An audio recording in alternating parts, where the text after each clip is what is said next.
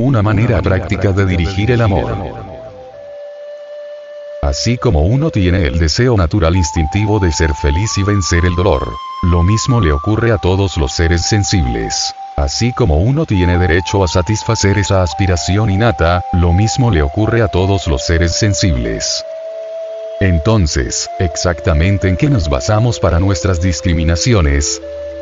El amor es la cosa más maravillosa y preciosa. Si nos fijamos en las relaciones, el matrimonio y la concepción son muy importantes. Sabemos que el matrimonio no debe basarse en un amor físico, o sea, en las formas del cuerpo, o en un tipo de amor pasional, porque sería un verdadero fracaso.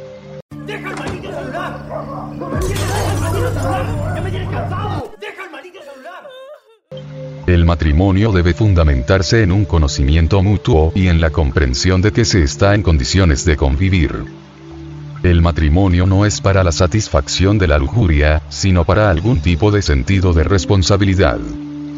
Ese es el verdadero amor, y la base del matrimonio. La concepción apropiada de un niño se produce en ese tipo de actitud mental.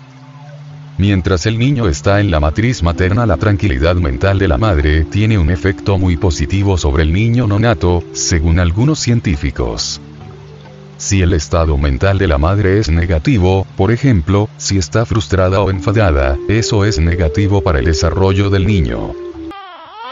Las primeras semanas después del nacimiento son el periodo más importante, pues durante ese tiempo el cerebro del niño se agranda. Durante ese lapso, el contacto con la madre o con alguien que cumpla el papel de madre, es decisivo. Si la madre carece de amor o de sentimientos bondadosos hacia el niño, la leche no sale. Si la madre alimenta el bebé con sentimientos bondadosos, aunque sufra dolor o enfermedad, la leche sale generosamente. Ese tipo de actitud es como una joya preciosa. Por otra parte, si el niño carece de algún tipo de sentimiento estrecho hacia la madre, puede no mamar. Eso demuestra cuán maravilloso es el acto del cariño por ambas partes. Ese es el principio de nuestros días.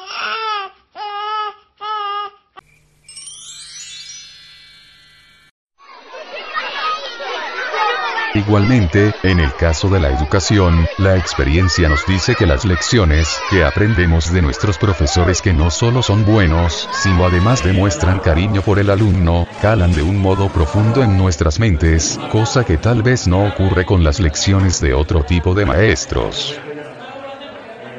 Aunque uno pueda estar obligado a estudiar, y pueda temer al profesor, esas lecciones quizá no tienen demasiado efecto. Depende mucho el amor del profesor.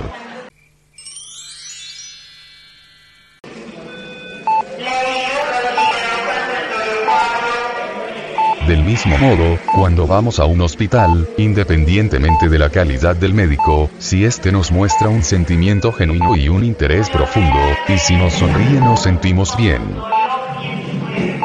Pero si el médico muestra poco afecto humano, aunque sea un gran experto, quizá nos sintamos inseguros. Así es la naturaleza humana. Por último, podemos reflexionar acerca de nuestras vidas. Cuando somos jóvenes, y luego cuando somos viejos, dependemos mucho del cariño de los demás. Cuando la gente se siente sola, no significa que carezca de compañía humana, sino más bien que carece de cariño humano.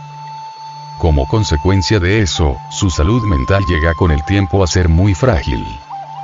Por otra parte, las personas que crecen en una atmósfera de cariño humano tienen un desarrollo corporal, mental y de conducta mucho más positivo y apacible. Los niños que han crecido sin esa atmósfera tienen actitudes más negativas. Eso muestra claramente que las cosas que nos perturban tienen un efecto terrible sobre nuestra salud lo que demuestra que la estructura de nuestra salud es tal que está hecha para una atmósfera de amor humano. Por lo tanto, nuestro potencial de amor está allí. Lo único que falta es saber si nos damos cuenta de eso y lo utilizamos. Diferencia entre apego y amor. Un propósito básico de este tema es mostrar que el amor es algo muy necesario para nuestras interrelaciones y algo que podemos desarrollar. Es importante saber el significado del amor. Diferentes tradiciones y filosofías tienen distintas interpretaciones del significado de amor. Pero el amor se basa en una clara aceptación o reconocimiento de que los demás, como uno mismo, quieren la felicidad y tienen derecho a vencer el dolor. Sobre esa base uno desarrolla algún tipo de interés en el bienestar de los otros, con independencia de la actitud que se tenga sobre sí mismo. Eso es el amor. En muchos casos, el amor que uno cree sentir hacia los parientes y amigos es en realidad apego.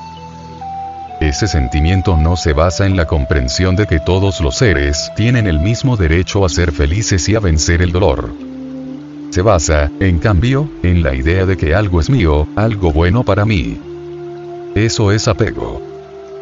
Así, cuando la actitud de esa persona hacia uno cambia, nuestro sentimiento de cercanía desaparece inmediatamente. Con la otra actitud, uno desarrolla algún tipo de interés con independencia de la actitud de la otra persona hacia uno, simplemente porque esa persona también es un ser humano y tiene todo el derecho a superar el dolor. Si esa persona se vuelve indiferente con uno e incluso llega a ser nuestra enemiga, nuestro interés debería seguir siendo el mismo para respetar sus derechos. Esa es la principal diferencia. El auténtico amor es mucho más sano, es imparcial. Por contraste, el apego es intolerante y parcial. En realidad, el auténtico amor y el apego son contradictorios. Según la práctica cristiana, para amar hay que practicar la meditación del equilibrio y la ecuanimidad. Ver cartas de San Pablo. Despegándose de las personas que están tan cerca. Entonces uno debe eliminar los sentimientos negativos que se tienen hacia los enemigos. Todos los seres sensibles deberían ser considerados iguales. Sobre esa base, se puede desarrollar y entregar un auténtico amor para todos ellos. Debemos aclarar que el auténtico amor no se parece a la lástima ni al sentimiento de que los demás son de algún modo inferiores. En realidad, con el auténtico amor uno considera a otros más importantes que uno mismo. En términos generales, un pensamiento, o un sentimiento de apego, se definen como un estado que ocasiona perturbación dentro de la mente. Esos pensamientos y sentimientos dolorosos son los factores que crean infelicidad y desorden dentro de nosotros.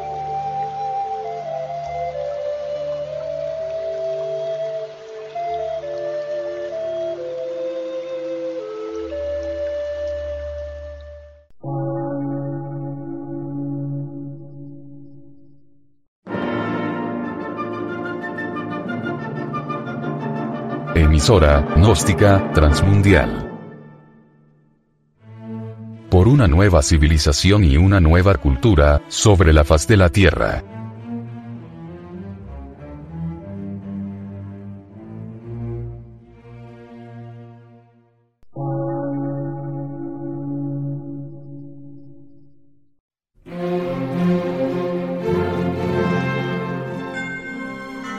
Medio de radiodifusión científico, artístico, místico y filosófico, de la Asociación Colombiana de Centros de Estudios Gnósticos, Antropológicos, Psicológicos y Culturales. A.C.